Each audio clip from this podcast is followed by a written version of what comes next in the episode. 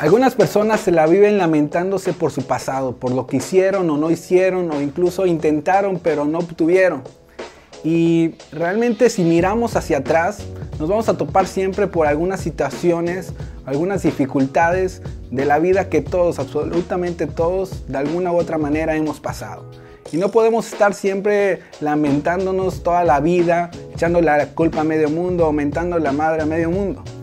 Realmente lo que hay que hacer es aceptar nuestra realidad y a partir de ella asumirla con responsabilidad.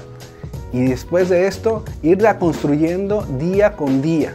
Y si hay que empezar desde cero, pues empecemos desde cero, pero empecemos. Lo importante es que si miramos hacia atrás, si miramos a nuestro pasado, utilicemos nuestro pasado como una herramienta como una experiencia valiosa de todo lo que hemos aprendido, de todas las enseñanzas que nos ha dejado. Y a partir de ella, no solamente hay que enfocarnos en, en, las crisis, en las dificultades que hemos pasado, sino sobre todo nuestra mirada tiene que ir centrado siempre en los logros que hemos superado a partir de esas crisis.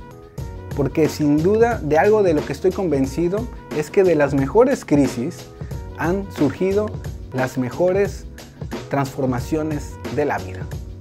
Cuídense, pásenla muy bien y seguimos en contacto. Adiós.